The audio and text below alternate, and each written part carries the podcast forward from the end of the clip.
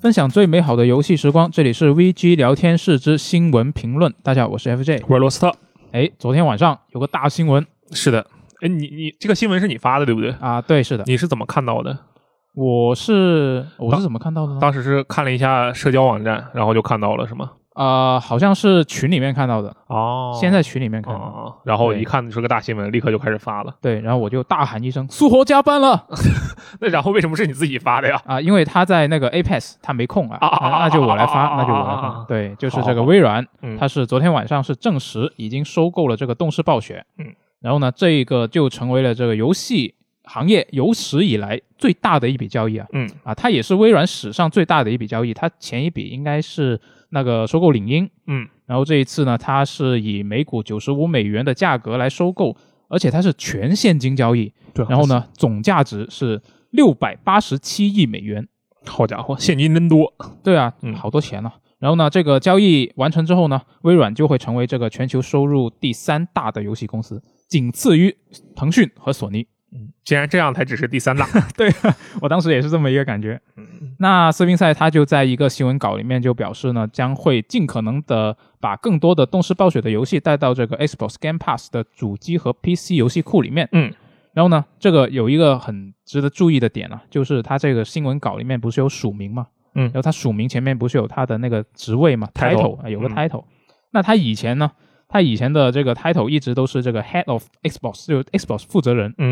然后他这一次这个新的新闻稿里面，他就不不一样了，他现在是这个微软游戏 CEO，Microsoft 哇哦， Gaming 的 CEO，嗯，这也是一感个觉是一种这格局打开的感觉。对，嗯就然后呢，这个收购出来之后呢，呃，这个股市也是反应还挺大的，嗯，有非常马上就有了一个反馈啊，就首先是这个动视暴雪，它是上涨了百分之二十六，嗯股价，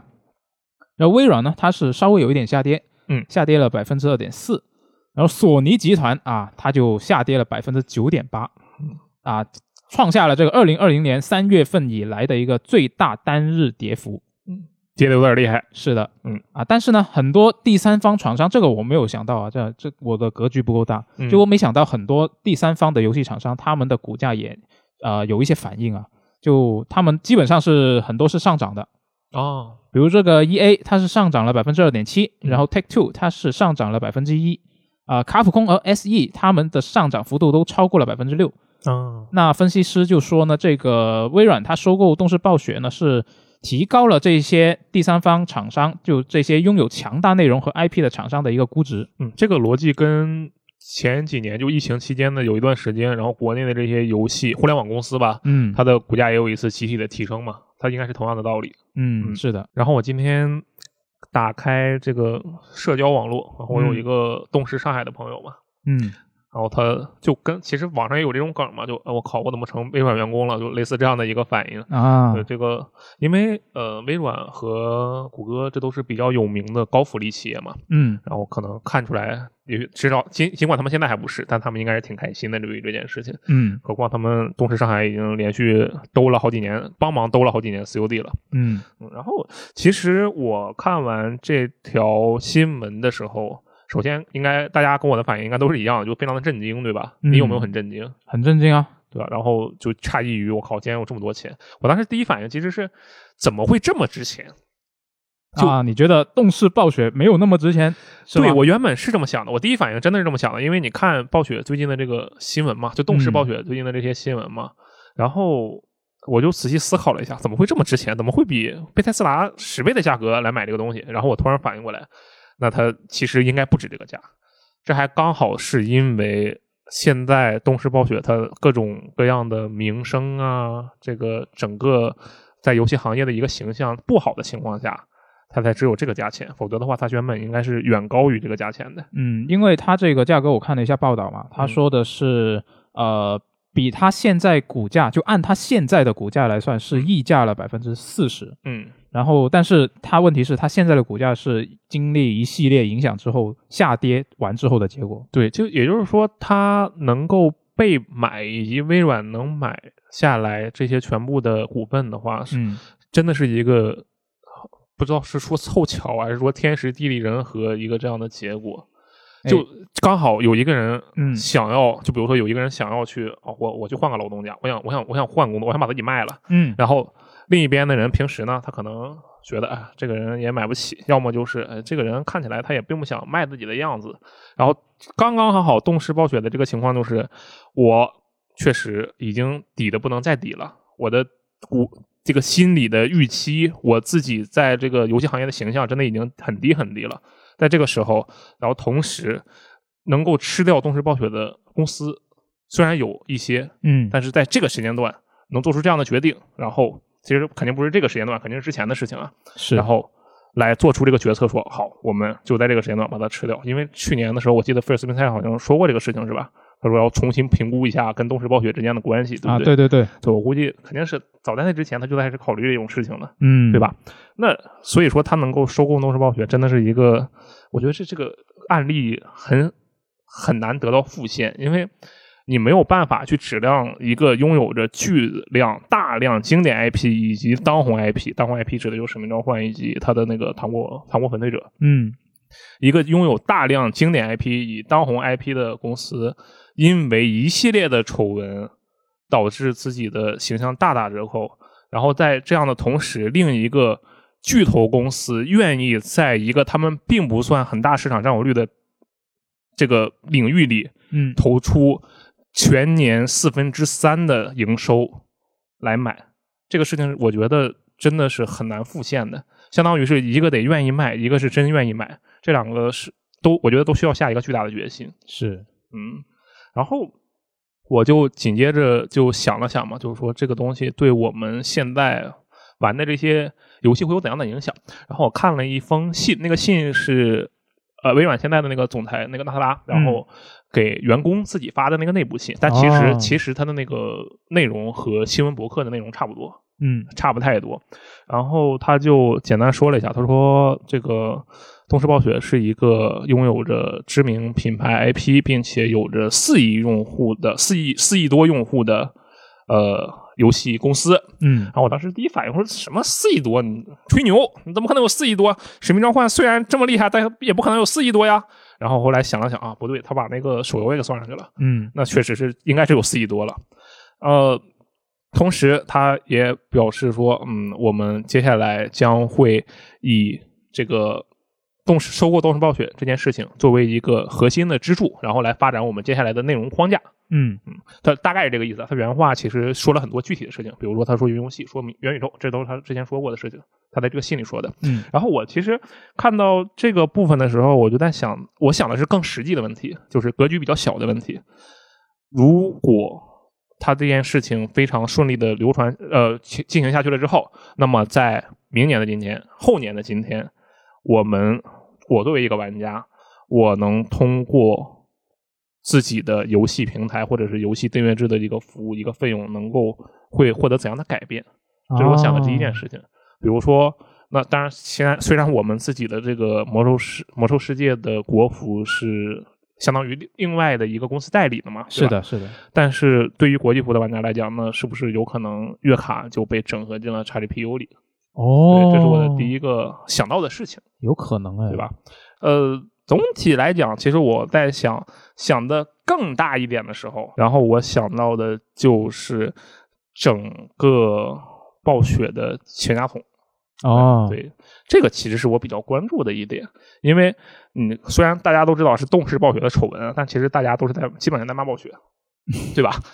啊，好像是的，对吧？对吧？啊好像是呃，这个东西的核心原因在于这个可能一部分原因吧，嗯是这个暴雪对于自己旗下 IP 的，我我认为不能说是它的掌控力或者它的开发实力不够，而是说对它它对自己旗下 IP 以及自己工作室形象的市场公共关系这方面的掌握不够强大，嗯他们没有办法很好的。管控自己的形象，同时也没有很好的去管理、去调整这个在疫情期间啊，或者说经历一些丑闻风波之之间的这个状态。嗯这个其实是一件很糟糕的事情。那么，当然现在也还不知道这个 Xbox 真的把呃动视暴雪收掉了之后，它能够因此说，哎，你们这个都得按照 Xbox 这边的公正这个工作制度工作，每天上班就八小时。当然，人家肯定不是加班这个事情，就类似这个不准骚扰女同女员工啊，嗯类似这样的事情能不能执行下去，也是另一码事情。但是我其实比较关心的就是暴雪的这些 IP 们在 Xbox 这边会不会有一个更好的发展？因为我说的比较难听的话，我觉得它已经没有办法有更坏的发展了。嗯，它再怎么动，它都会是一个好的发展。应该是对，而且它还被 Xbox 收的话，应该会有一个不错的发展，因为《帝国时代四》刚刚出的，对吧？？嗯，那么，《星际争霸》是不是还有希望？我是说，它的《星际争霸二》还有希望，不是说《星际争霸》出续作，就是说《星际争霸二》它是不是还有更多的拉回日程，开始进行稳步更新的可能性？嗯以及呃，以前当然这个就属于做梦了啊，这这像什么《星际争霸：幽灵》这样的项目啊，嗯，或者是泰坦的物件呃，泰坦暴雪的物件泰坦啊，嗯这些项目是不是有有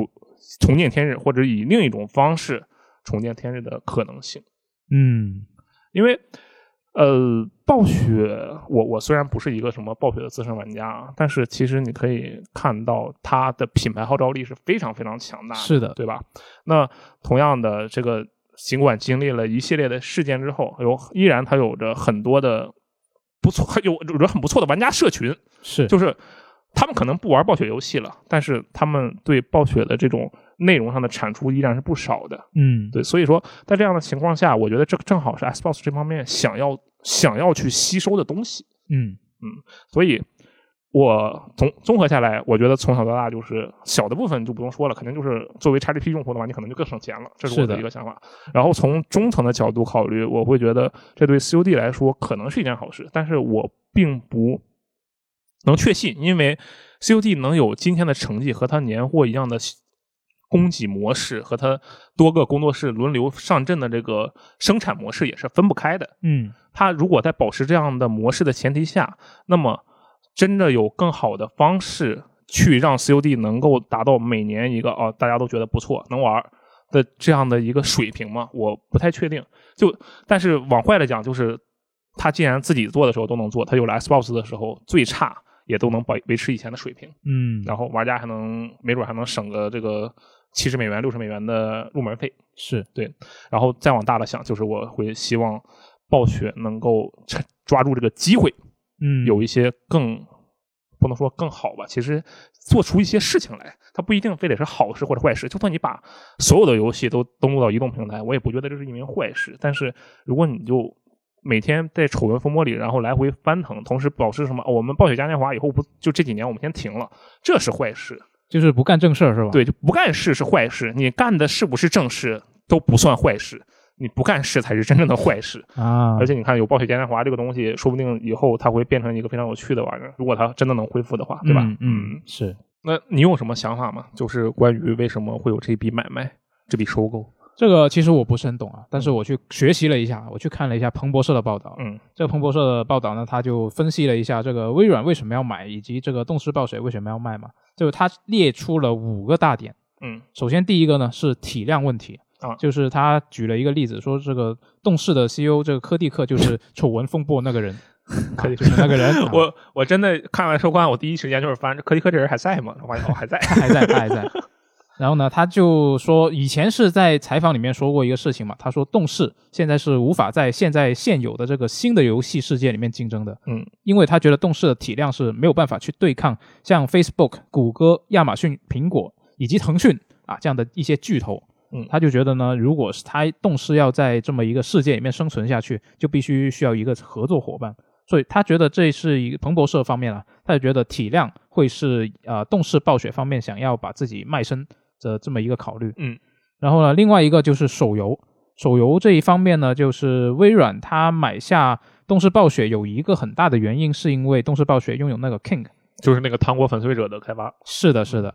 那这个他说这个微软做这个事情的动机呢，其实跟 Take Two 之前收购那个新家是一样的，就是那个开心农场的开发商。啊、对，就其实是一回事，嗯他觉得。嗯然后呢，第三点就是为了要绕过这个 App Store 的抽成啊。不过呢，这个彭博社他并没有详细分析这这两方面的一个因果关系。哦，啊，嗯我也不是这很个我大概能猜到它什么是吗？意思是吗？为什么？么呢？就因为 Xbox 这边其实呃，当然这个事情就是他们官方发言人是不停的发言嘛，嗯嗯，然后也是跟之前那个 Epic 大战苹果有关系。嗯，然后他们不停发言的时候，其实呃，Xbox 这边说过，就是呃，我们为了让这这个让自己的这个东西登录你们的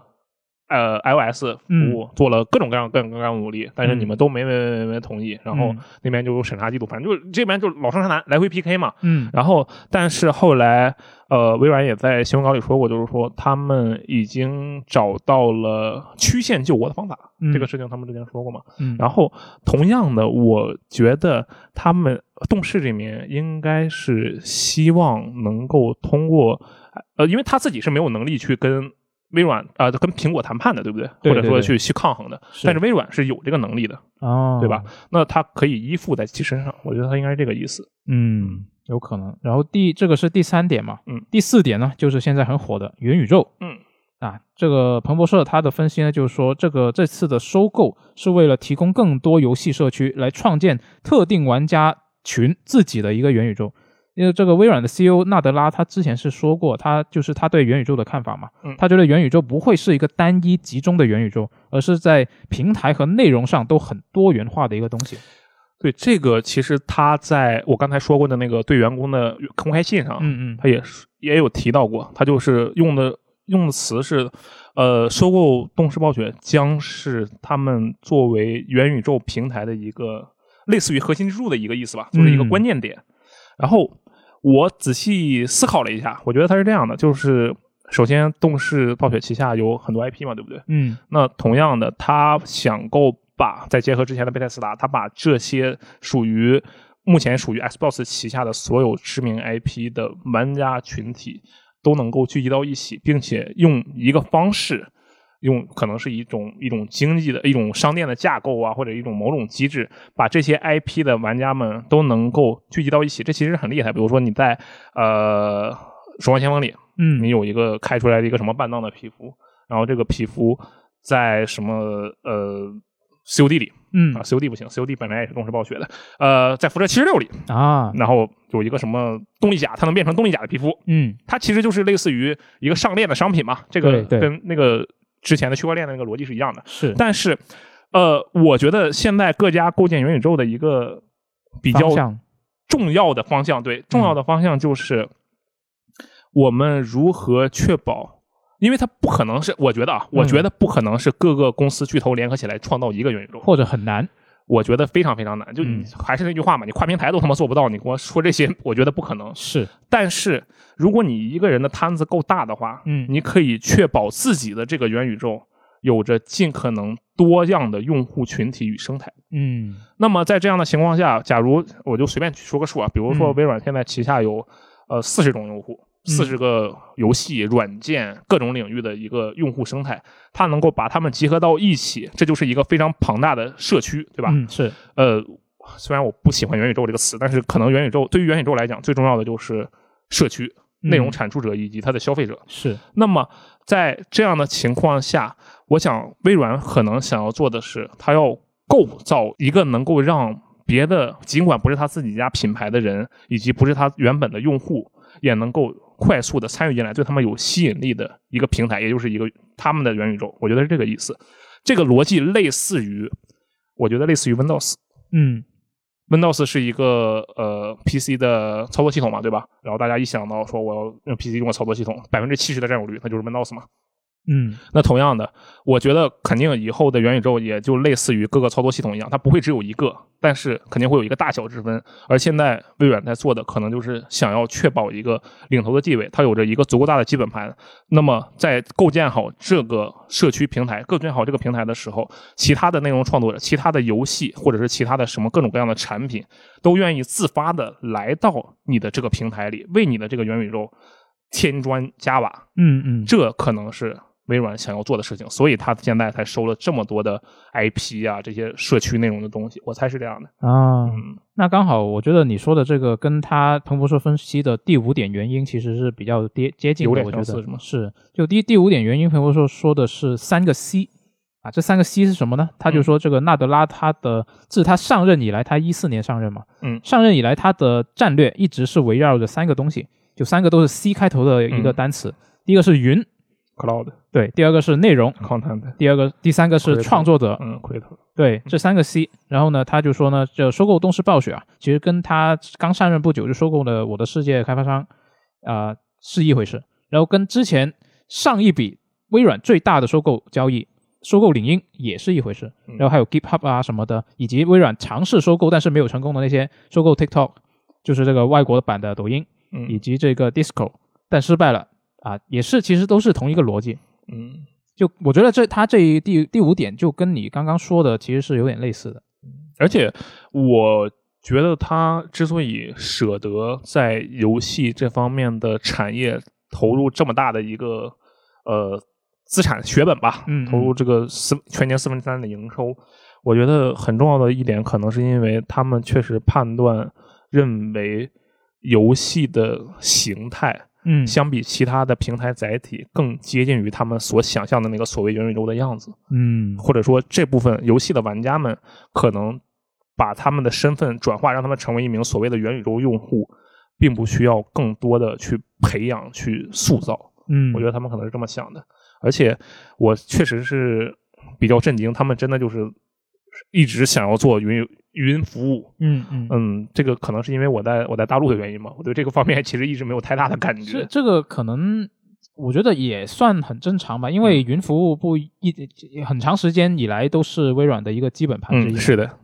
就我我就会觉得很很奇妙，因为嗯就感觉这个事儿别别人都在大力发展，我却不太 get 到他的点，就会这样的。我能我能理解他为什么是一个呃，比如说很多公司的一个近年来的重点项目嘛。嗯嗯但是嗯可能是我作为一名玩家，就是我在这方面的体验上比较少，我没有办法去亲身的体验到它的 优势。对，我觉得微软这个云服务，它更主要还是一个商用性质为主。嗯就我们作为一个个人、一个个体，可能相对来说用的不是很多。嗯可能如果你有用云盘的习惯，有些人用云盘就喜欢用微软家他们的个人云盘。我 用 OneDrive 啊，我跟你讲，体验得差，因为就很难受啊。你正常情况下用网页是可以去备份一些东西的，但是嗯你要随时随地备份东西，你肯定是希望你手机的东西可以，就我的照片嘛，我希望能嗯随时备份嘛。但是你就得通过某种手段才能让它开始自动备份。啊对，是有一定门槛。对，所以说我我觉得这方面对我来说就体验其实很差。 嗯，是，这对我们来说可能这个比较特殊，嗯有点不一样。嗯，那微软这一笔收购呢，它会预计将在这个二零二三财年完成嘛？嗯那在收购完成之前呢，应该不管是游戏以及那个人事方面，它都是维持原样的。就官方其实也说了，这个收购完成之前呢，双方的那个呃游戏业务将会继续独立运营。然后交易完成之后呢，动视暴雪的游戏业务将会向作为微软游戏 CEO 的斯宾塞直接汇报嗯啊。但是这一笔交易呢，我觉得啊，因为它有一个流程要走嘛嗯，但是它在走流程的这个过程当中，其实也还有一些风险。彭嗯博社他也分析了，就是这个反垄断方面的风险。嗯就是这个分析师呢，他就说，微软呢现在面前最大的一个坎就是反垄断的问题。如果这个坎能跨过去的话，后面就一切都顺利了。嗯，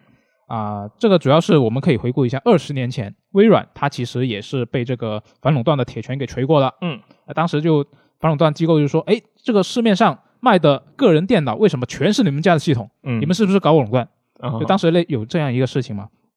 那后来是后来是呃呃微软它是逐渐的是解决了这个问题，嗯然后啊、之后是因为这些年以来，它一直二十年以来它都没有再受过当时那么大的一个反垄断的一个调查哦啊，是因为这些年以来呢一些比较备受关注的领域啊，比如社交媒体、嗯互联网广告嗯啊，它在这方面的业务都比较菜。啊做的不好对，不是不是特别的突突啊、不是特别的突出，嗯所以呢就没有没有受到这个特别的关注啊。所以是这二十年来，基本上是苹果、亚马逊、谷歌、Facebook 这些巨头替它吸引了火力，好所以就是反垄断机构都去锤他们了，就没有来锤它。那微软呢就躲过了一些呃关注嘛。嗯但是这一次这么大一笔的一个收购，很可能就会把微软重新拉入到这个漩涡里面。嗯。就很危险了，对他来说。所以呢，这个啊、呃对他来说是一个非常大的挑战。那分析师他也说，这一笔交易呢是啊、呃拜登总统反垄断制度在今年二零二二年的首次重大考验。嗯，那所以这意味着什么？这意味着拜登手下的那些负责反垄断工作的人，他会特别重视这个事情。 确实，典型案例啊。对啊，对啊，好好典型搞一案例下啊。然后呢，这个反垄断部门呢，应该会特别严格来来审查这个案子。嗯那预计这一笔交易呢，除了要经过美国的一个反垄断的一个调查，还得经过欧盟以及中国的审批。嗯，就现在看下来，是觉得他前前面面前是有很多很多的挑战要等着他去解决。嗯，就这个事情，我觉得希望他顺利吧，只能说对，顺利了，我们就可以省钱，对啊，就省好多钱。是这这个 XGP 越来越值了，嗯，然后感觉快涨价了，哎已已经涨、不不能说快涨价了，应该说感觉快恢复原价 了。是。然后除了除了这个 XGP 涨可能会恢恢复原价之外，嗯其实也有人发现，就是这个我们国内的一些啊、电商平台上面卖的 XS x XSS 都开始涨价了。嗯，很很很合理嘛。是那其实之前贝莱斯达的时候就涨过一波，对对吧？是，反正基本上有点什么动作都会涨一波，嗯，这玩意儿就跟股票一样，只不过大家都买不起股票，然后就没有这个呃进不了这个门，然后就买对游戏机。啊越来越难买了，感觉。对啊，我其实对于这个微软收购动视暴雪之后，我会有一个比较好奇的点，就是我想看看它怎么去处理动视暴雪那一批丑闻。我觉是得吧这个确实是很值得关注的事对啊，情。对啊，对啊，他会怎么做呢？嗯，就因为在他收购完成之前，他动视暴雪的那个人事方面是其实还没有变动的。对，那科蒂克他还是 E CEO。对，就很可怕呀。对啊，我觉得这个东西他们可能会要么快刀斩乱麻，嗯然后当然虽然说是快刀斩乱麻，但肯定是有体面还是有的，比如对说这个给人家换个养老职位啊，或者给人请走啊，类似这样的嗯一个操作或方者式。让他提前退休啊对，什就么给的。你点钱嘛，就是给你对来个 N 加一，啊，这这个我瞎编的，就随便随便瞎说。然后呃，另一种方式就是，他虽然目前说的是那个科迪克，然后跟呃斯宾塞汇报嘛，对不对？嗯嗯，但是他也其实可以通过自己的方式，去像治理现在那个二十多个 Xbox 第一方工作室的方式一样，嗯来进对待其他的动视暴雪旗下的工作室。嗯，嗯，而且，哎，我我觉得比较，我个人觉得比较尴尬的一点吧，就是虽然 Xbox 这边其实已经收了很多很多工作室了，对不对？是但是目前为止，我觉得还是差点意思。呃，脑航员很不错，嗯然后其他的基本上都是他收购之前，当然脑航员在他收购之前也已经很有名了，是对。只不过脑航员是因为在他收购之前，他并不是一个在 Xbox 上特别特别特别出名，它不像《地平线》那样是一个老少皆知的东西嘛，对不对？嗯嗯只不过脑航员二这一次他呃进入第一方之后，然后也是有一定的助力，让他名气、他的受众面或者说他的营销部分大了很多，加他再加上他游戏的质量配得上这个营销，嗯然后就有一个不错的效果。我但是除此之外，我没有看到特别多的工作室的这个新工作室，或者说以前已经收购的第一方工作室的更多的作品。嗯我能够看到的是很多他们原本在收购前就有的作品，然后在收购之后呢，有了比较稳定的发展，比如说《法兰国度》，嗯就它后面稳步更新，更新的特别好。再比如说这个《盗贼之海》，就是类似这样的一个东西，对不对？但我还是很期待它有一个全新的内容能够做出来，我在等待这个事情。那黑曜石确实有个光让底，但是就怎么说呢？这也不是他擅长的东西嘛，我就嗯期待着一个他们自己的能够擅长的东西能够做出来。如果这一点，比如说呃就不需要动视暴雪立刻做出来，就是他最早收购的那一批工作室，比如说那个完美黑暗，嗯，它要是能够顺利的做出来，那么而且质量也不错的话，或者是那个重启的《神鬼寓言》质量也不错的话，那我就会有一个非常会感觉像被扎了一针非常强的强心剂，嗯因为。如果他连完美黑暗都能重启的话，而且他也能做出来做出不错的效果的话，那动视旗下的很多有趣的品牌是有机会重见天日的。是就你现在看动视好像只有一个西游记，但其实以前的动视呢还是很不一样的，对吧？小龙斯派克呃，对啊，这是古古画廊其实刚出完新作啊，《吉他英雄》对对吧？还有那个当年其实游戏其实游戏很一般，但是网吧很流行的这个虐杀原型，嗯对吧？其实是有很多选择的，是的就是但是还是要看看它目前已经被收的这些地方，在被收了之后，或者说在已经接受 Xbox 这边的监督之后，能产出怎样的作品。如果就还是完美黑暗吧，如果完美黑暗能做得很不错的话，嗯，那我会非常的有信心能够玩到一些我期期待以外的东西。我觉得这个是很不错的。是，那我们就走着瞧吧。嗯，二零二三财年就还有一段时间才能收购完毕，然后它收购完毕之后，它要实际去执行也需要一段时间嘛，嗯可能我们没有那么快能够看得到这个结果。对你有没有记得那个公布收购贝塞斯达，然后到贝塞斯达全家桶加入 XGP 用了多久？啊，那我不我记记得得是两个两个多月。两个多月。对，但是这个体量毕竟不一样，所以对我我还在等说这个哪一年的 COD 能够首发进入 XGP 呢？我在想是今年的还是明年的还是这个可后年能可能得看他那个收购的工作顺不顺利，就是对他如果判断我这个工作很顺利的话，他肯定就能够提前准备这些事情。嗯，好，期待一下，期待一下是，啊。那么以上就是本期的这个新闻评论，大家对这个收购案有什么想法也可以分享一下，好吧？嗯我们也学习学习，是的，下期节目再见，拜拜拜